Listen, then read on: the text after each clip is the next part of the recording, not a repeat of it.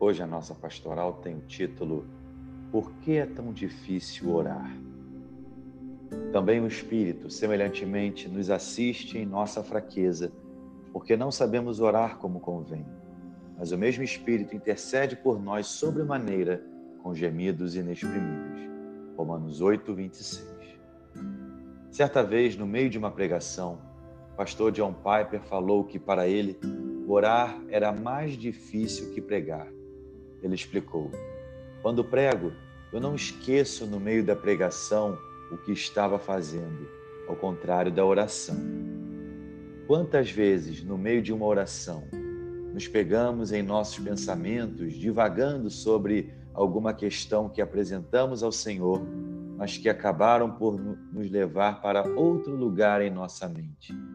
Ou mesmo quando oramos já deitados em nossas camas e não conseguimos terminar a oração porque fomos totalmente dominados pelo sono. A oração é uma luta constante. Sabemos que é necessário orar, mas a nossa mente, acostumada com o corre-corre da vida, não consegue desligar para centrarmos aquele tempo no Rei do Universo e Senhor dos Senhores.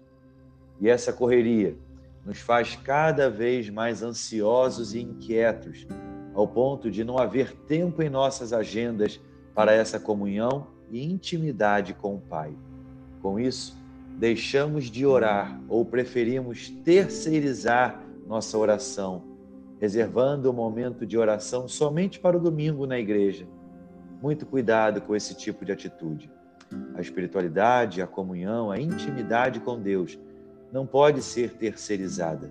Sem dúvida que a igreja é o lugar que nos alimenta, que nos auxilia em nossa caminhada, mas a intimidade com o Senhor é algo a ser vivido também de forma individual. A doutrina do sacerdócio universal dos crentes, tão defendida pelos reformadores, nos assegura que o cristão tem condições de ler a palavra e orar, independente das circunstâncias ao seu redor.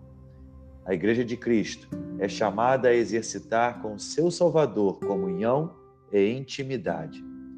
No texto de Romanos 8, temos a certeza de que a oração é algo difícil, uma vez que nós não sabemos como orar de fato.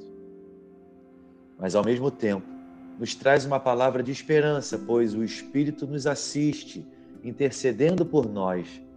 Veja a importância que o Deus triuno dá a esse momento.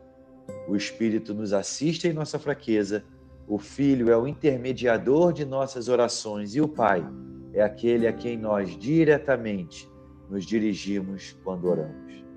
Por mais difícil, cansativo que seja, não deixe de orar. Se esforce, convoque também sua família a isso. Em nossa próxima pastoral, trabalharemos um pouco mais sobre métodos e práticas de oração.